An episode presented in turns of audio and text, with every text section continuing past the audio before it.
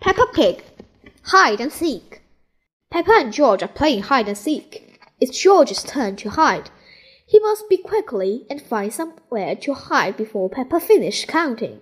One, two, three, four, five, six, seven. George has found somewhere to hide. Eight. Just in time. Nine, ten. Ready or not, here I come. Peppa has found where George is hiding. Found you. Peppa has found George. George, I could see you too easily. Now it's Peppa's turn to hide. One, um, three. I'll help George to count. One, two, three, four, five, six, seven, eight, nine, ten. Okay, George, open your eyes. George had to find where Peppa is hiding.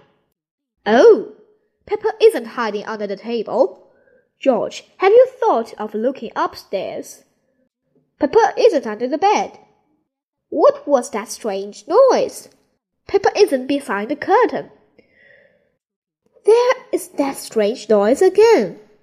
What can it be? Whee! George has found where Peppa was hiding. George Found me. Now it's Daddy's turn to hide. Oh, I think George should have another turn. But George isn't very good at hiding. I'm sure he'll be better this time. Close your eyes and start counting. One, two, three. Oh dear, Peppa will easily find George. Four, five, six. George, come over here. Seven, eight, nine, ten. Ready or not, here I come. Oh, George isn't hiding under the table, but George always hides under the table. Have you thought of looking upstairs? I know where he is. George is in the toy basket. Oh, George is not in the toy basket. Where can he be? Peppa cannot find George anywhere. Daddy, I can't find George anywhere.